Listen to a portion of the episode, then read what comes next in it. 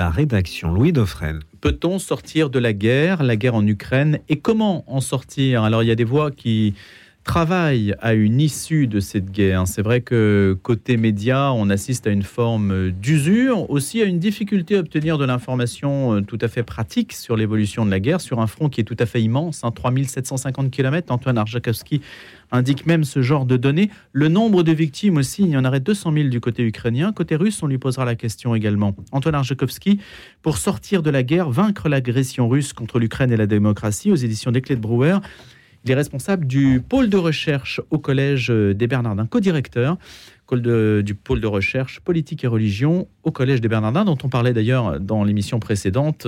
C'est tout à fait une coïncidence, mais on met en valeur tout ce qui se fait au Collège des Bernardins et on est heureux de le faire. Bonjour Antoine Arjakovski. Bonjour Louis.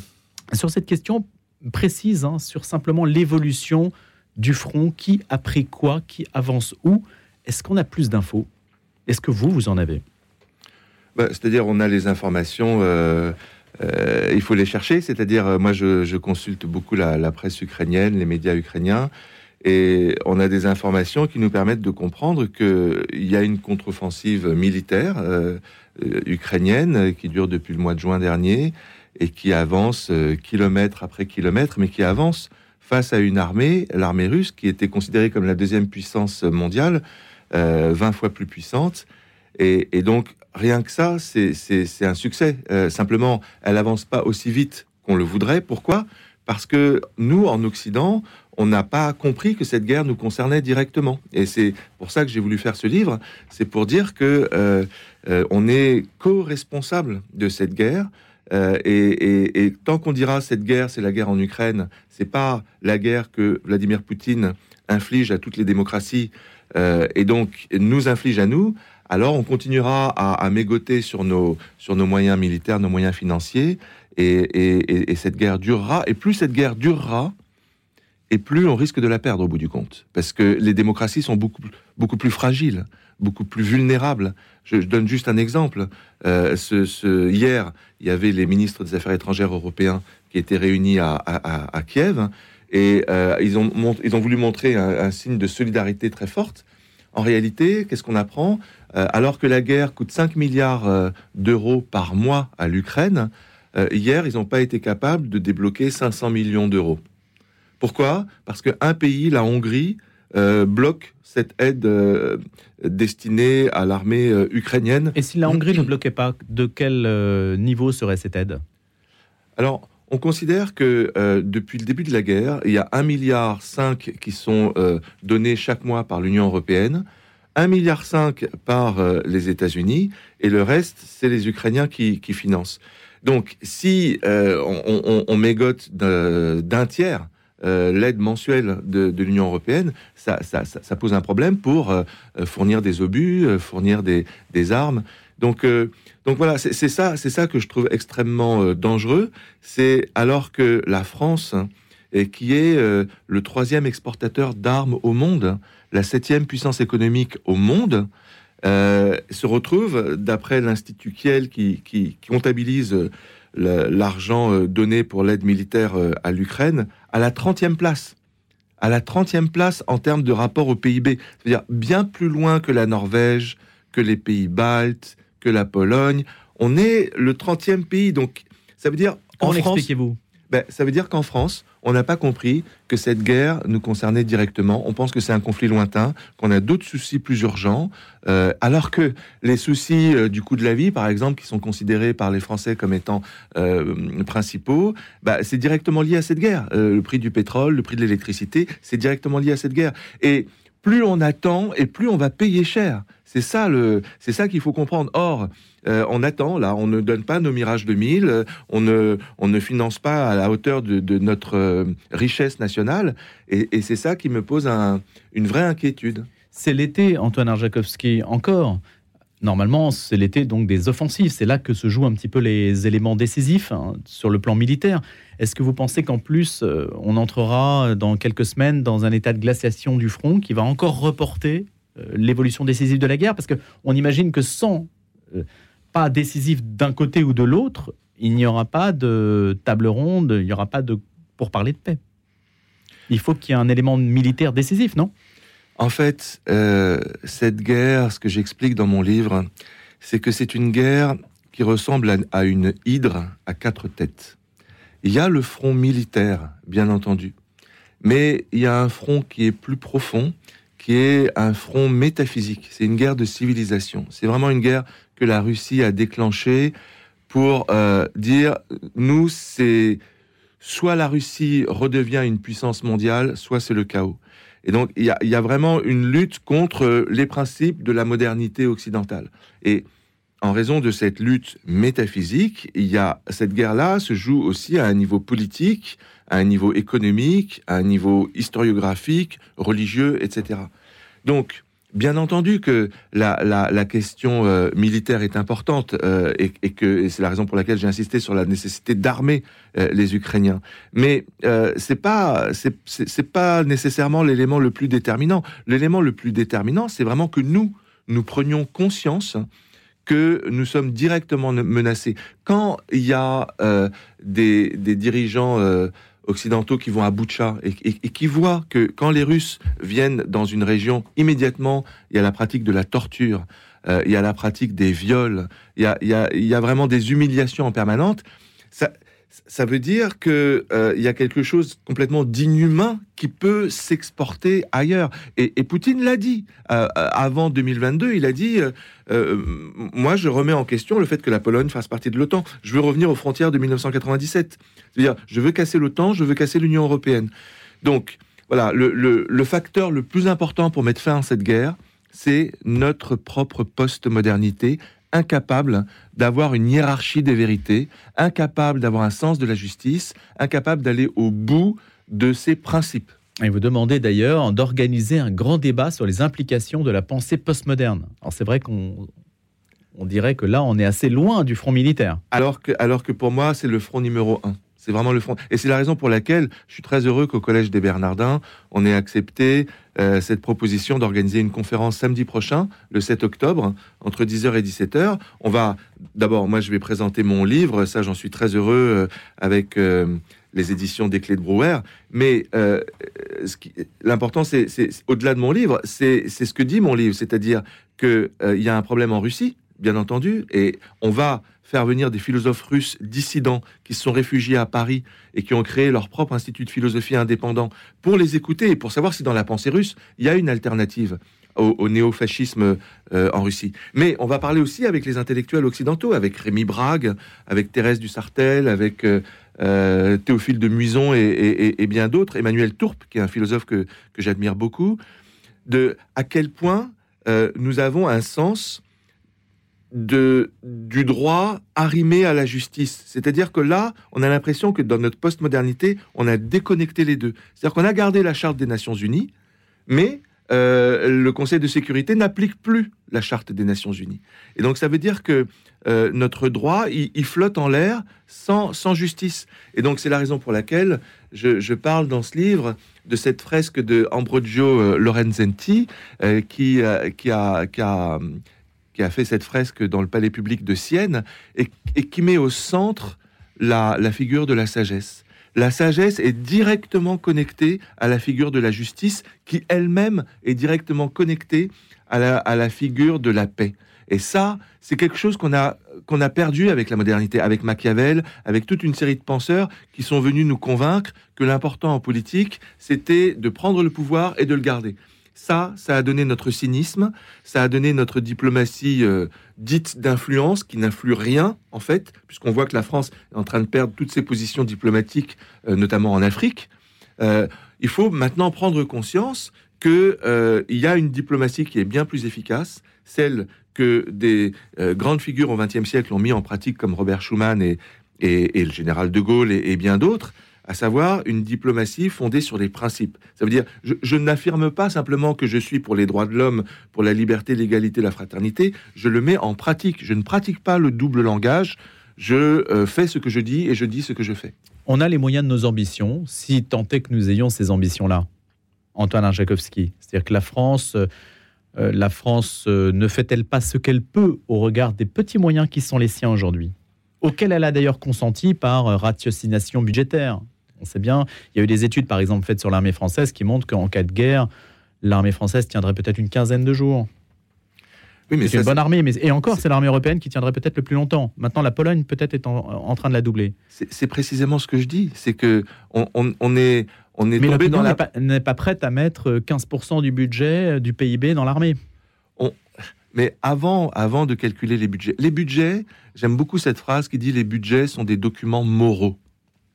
Les budgets sont le résultat d'une métaphysique. Et oui, mais vous répondez à la question. Si on met si peu dans l'armée, c'est qu'il y a une démilitarisation générale de l'esprit. Mais oui, parce qu'on a cru en, en, en 89 que c'était la fin de l'histoire, euh, qu'il y aurait plus de conflits, que la démocratie avait gagné, euh, que le libéralisme devait se muer en ultralibéralisme, et donc on a on a euh, on a arrêté le service militaire pour tous, on a descendu les budgets, et on se retrouve de fait dans une situation exsangue.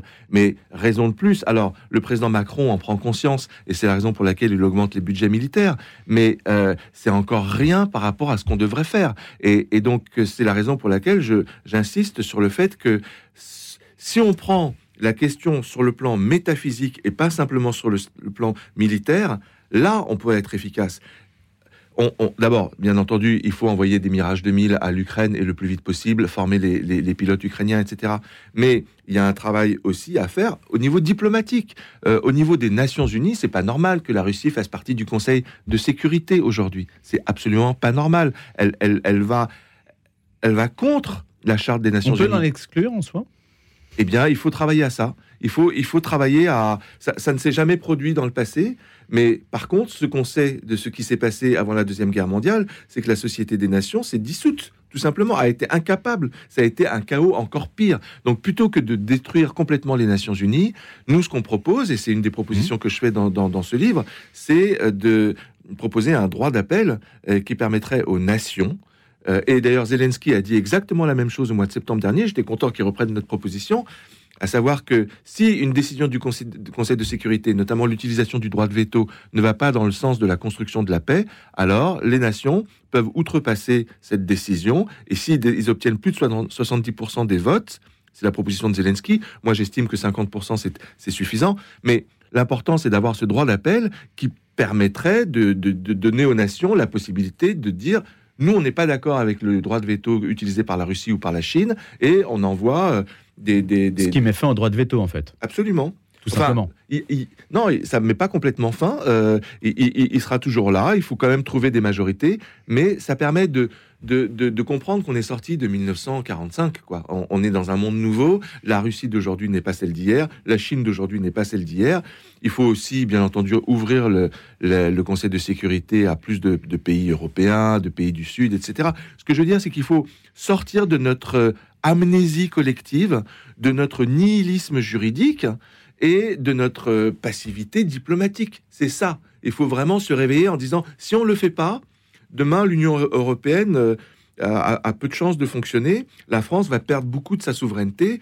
Et donc c'est la raison pour laquelle dans ce livre, je fais encore une autre proposition pour euh, sortir de cette guerre, c'est de dire il est urgent d'intégrer l'Ukraine dans l'OTAN. Pourquoi? Parce que on en a discuté à Vilnius au mois de juillet dernier. Euh, les, Ukrainiens attendaient juste une phrase. Ils ne disaient pas euh, forcément demain de rentrer dans, l'OTAN. Ils disaient donnez-nous un agenda précis. C'est ça qu'on attend. L'OTAN n'a pas répondu, a dit ben, on verra quand, comme on pourra, quand on verra. Et du coup, la semaine suivante, Poutine a bombardé tous les ports de la mer Noire, a déchiré l'accord de, de céréaliers avec les, Nations Unies et a augmenté encore son offensive en Afrique. On sait que le Niger a été déstabilisé, qu'il y a des tas de, de troupes Wagner dans tous les pays d'Afrique. Donc ça veut dire, quand Donc vous Poutine... estimez que si la décision avait été prise dans un sens inverse à Vilnius, il n'aurait pas agi de cette façon bien sûr, bien sûr. Poutine ne s'arrête que quand il voit la force. Là, il n'y a pas eu de force. Il y a eu, bon, on ne sait pas si l'Ukraine fait partie ou non de l'OTAN. On ne sait pas. Pour, un dictateur comme Poutine, ça veut dire euh, euh, les portes ouvertes, le tapis rouge, allez-y. C'est ce qui s'était passé à Bucarest, c'est ce qui se passe aujourd'hui. Et moi, ce que je dis comme argument, parce que souvent on dit, mais c'est impossible de faire rentrer l'Ukraine alors que c'est la guerre. Et je réponds, euh, c'est pas vrai. Ça s'est passé dans le passé. En 1954, on était en pleine euh, guerre froide. L'Allemagne était occupée par Staline. Et pourtant, les dirigeants occidentaux ont eu le courage, l'audace de dire l'Allemagne telle qu'elle est, c'est-à-dire la RFA, doit intégrer l'OTAN. Et on a intégré la RFA en 54, et ça a permis, du coup, de... de, de... Après la mort de Staline, quand même. Oui, mais c'était quand même l'Union soviétique. Hmm. C'était quand même, euh, enfin, euh, des gens comme Beria, c'était pas des, c'était pas des tendres. Et, et, et- et ça a même impressionné Khrouchtchev, puisque Khrouchtchev en 56 a fait son fameux discours de, de, de, de- de coexistence pacifique, de critique du Parti communiste, etc. Mais Donc ça, ça aurait une influence. On pourrait rééditer ce, ce coup-là, si on peut dire, dans la situation ukrainienne. Ça veut dire, si on veut arrêter la guerre, on n'a pas le choix. Comment euh, Alors, dites-nous ce que vous avez fait à Caen, quand l'abbaye aux dames, l'abbaye aux hommes, euh, de beaux vestiges euh, d'une ville qui a été marquée par les bombardements et qui euh, reste une ville euh, avec le mémorial pour la paix. Donc, ça a été l'occasion pour vous, Antoine Arjakovski, de rassembler des jeunes sur cette question-là. En fait, c'est la région Normandie. Et les opposants aussi. hein. Ouais, c'est la, la région Normandie, Hervé Morin, François-Xavier Priolo, qui organise depuis six ans un forum mondial de la paix, le Forum Normandie pour la paix, qui est un, un- événement absolument extraordinaire, euh, je crois, en, en France et en Europe, et qui permet de parler de tous les sujets de, de construction de la paix. Et notamment, ils sont très sensibles à la question de la guerre russo-ukrainienne, et ils m'ont proposé, donc avec le Collège des Bernardins, et avec l'opposition démocratique euh, russe, le Club démocratique russe à Paris, euh, d'organiser un huis clos sur euh, voilà quel, qui pour résister à Vladimir Poutine, quelle alternative, est-ce que euh, les émigrés russes sont capables de s'unir? Or moi dans ce livre, c'est une des propositions que je fais également. Je dis il n'y aura pas de paix tant qu'il n'y aura pas de démocratie en Russie. Il n'y aura pas de démocratie en Russie tant qu'on n'investit pas sur les démocrates russes. Et donc je les ai réunis et pour moi ça a été un- une grande joie, un grand honneur. On était une vingtaine de, de pouvoir euh, discuter avec euh, Gary Kasparov, euh, Mikhail Khodorkovsky, Evgenia Karamurza, euh, Ivan Tutrin, qui organise actuellement d'ailleurs la suite à Tallinn de son, de son forum. Ils ont créé un comité d'action russe qui est la plateforme unifiée de l'opposition russe. Et donc aujourd'hui, la question que... Qui est soutenu Alors, en Occident ben, en Occident que personne ne connaît. et c'est ça, et c'est pour ça là encore que je, tape du poing sur la table et que j'en parle dans mon livre, c'est que je dis il faut arrêter d'être euh, fasciné par Vladimir Poutine et, par euh, la, Russie d'aujourd'hui et regarder les vraies forces qui s'opposent à Vladimir Poutine parce que c'est eux la Russie de demain. Il n'y a, a pas d'alternative. Ou alors ça sera un chaos généralisé. Et donc, non, pour l'instant, en France, le président Macron ne les a pas reçus. Euh, Il n'y a, pas eu de délégation officielle, même au ministère des Affaires étrangères, nulle part. Les seuls à avoir compris l'importance de cette opposition russe unifiée, c'est le Parlement européen. C'est la raison pour laquelle j'ai invité Bernard Guetta. Euh, mais euh, tous les partis politiques au Parlement ont organisé au mois de juin dernier une rencontre avec cette opposition russe. Et on s'est rendu compte que c'était mutuellement avantageux parce que le, le, le Parlement, il a besoin d'avoir une tête unifiée. et c'est ce qu'ont fait les Russes. Ils ont créé ce comité d'action russe où il y a des courants différents, où je dis pas que ça a été très simple, c'est ce huis clos qu'on a fait à Caen, parce que il y a d'un côté ceux qui disent euh, il y a qu'en Russie qu'on arrivera à faire bouger les choses, et il y a d'autres comme euh, Kasparov qui disent mais non, en Russie il n'y a pas de démocratie, vous allez rien pouvoir faire, c'est en Occident qu'il va falloir.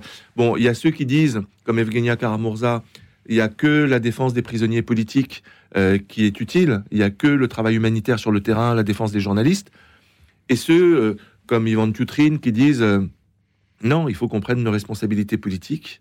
Il faut qu'on soit capable d'assumer l'utilisation de la force, y compris, comme ça a été le cas en France au moment de la résistance. De Gaulle s'est associé avec des monarchistes, des communistes, mais y compris pour l'utilisation de de la violence contre le régime. Avec Staline. On s'est associé avec Staline. On s'est associé avec Staline. Donc, ce que je veux dire, c'est qu'il y a des gens qui sont prêts à prendre des responsabilités euh, politiques avec cette dimension d'utilisation de la violence. Donc il y a des courants différents, mais ce qui est formidable, c'est que grâce justement aux Occidentaux qui étaient là euh, pour les aider à se parler, à discuter et, et arrêter de se méfier mutuellement les uns des autres, parce qu'en plus il y, a, il y a bien entendu les services secrets qui cherchent à diviser ce petit monde, eh bien on a réussi à, à aboutir à un communiqué commun et à, à présenter euh, ce communiqué devant une assemblée effectivement de 800 jeunes. C'était extrêmement impressionnant avec pas mal de, de figures politiques, de journalistes. Donc euh, je suis heureux de voir qu'à la région Normandie, on ait, on ait pris conscience de, de l'importance de l'opposition démocratique. En tout cas, il y a une question qui se pose, c'est l'avenir politique. Y a-t-il une solution politique et cet embryon de, constitution d'opposition déjà donne à espérer pour ceux qui voudraient une alternative. Est-ce que la solution, Antoine Arjakovski, ne passe pas par les États-Unis, qui aujourd'hui sont en pleine discussion budgétaire sur euh, leur budget à eux, mais il y a des élus trumpistes qui voudraient justement sacrifier une partie du budget lié à l'effort de guerre ukrainien? Donc, il se peut que l'Ukraine se retrouve à court de munitions, d'équipements, parce que les États-Unis sont en discussion budgétaire pour éviter euh, le fameux shutdown. Oui. Est-ce que ça se joue là? Bien entendu que l'aide américaine euh, sur le plan militaire, euh, c'est même plus qu'un tiers, puisque les États-Unis donnent plus de moyens militaires que les Européens, alors que les Européens donnent plus de moyens financiers et humanitaires que les Américains. Donc bien entendu que c'est très important. Maintenant, euh, il y a eu une déclaration hier de Kouleba, le ministre des Affaires étrangères ukrainien, pour dire qu'il comprenait bien que là, il y avait une période de flottement au sein de l'administration américaine, mais qu'il ne doutait pas une seconde que les Américains euh, continueraient à verser cette aide euh, tant que le président Biden est, aux commandes, et tant qu'il y a un consensus au sein du Congrès entre républicains et, démocrates pour aider l'Ukraine, parce que ces gens-là comprennent bien que s'ils ne le font pas, il y a un risque pour que la Russie gagne du terrain et pour que, euh, au bout du compte, les États-Unis se trouvent euh, eux aussi fragilisés. Ils ont le souvenir de la manipulation des élections démocratiques euh, aux États-Unis il, y a quatre ans et ils veulent pas que ça se reproduise. Or, la, la Russie pratique cette guerre hybride. Et ce qui s'est passé ce week-end avec la Slovaquie, le ministre des Affaires étrangères slovaque a dit il y a eu ingérence de la part de Narishkin, qui fait quand même partie du Conseil de sécurité russe, dans les élections slovaques. Donc ça veut dire, si c'est arrivé la aux États-Unis... a basculé euh, côté pro-russe alors qu'elle est plutôt de culture polonaise. Absolument, et, de culture européenne et de culture pro-ukrainienne. Là, euh, c'est un, signal d'alarme euh, qui montre que nous, Européens, on ne doit pas attendre. Il faut aller plus vite, plus fort, plus solidaire pour aider les Ukrainiens. Sinon, c'est notre démocratie qui vont être déstabilisées. Merci beaucoup Antoine Arjakovski pour sortir de la guerre aux éditions des Clés Brouwer. Je rappelle que vous êtes euh, co-directeur du pôle de recherche du département de recherche politique et religion au Collège des Bernardins, fondateur de l'Institut d'études écuméniques de Lviv. On n'a pas parlé de l'aspect religieux, mais on aura l'occasion, évidemment, au fil de nos émissions, de revenir sur cet aspect-là également. Je vous souhaite une bonne journée.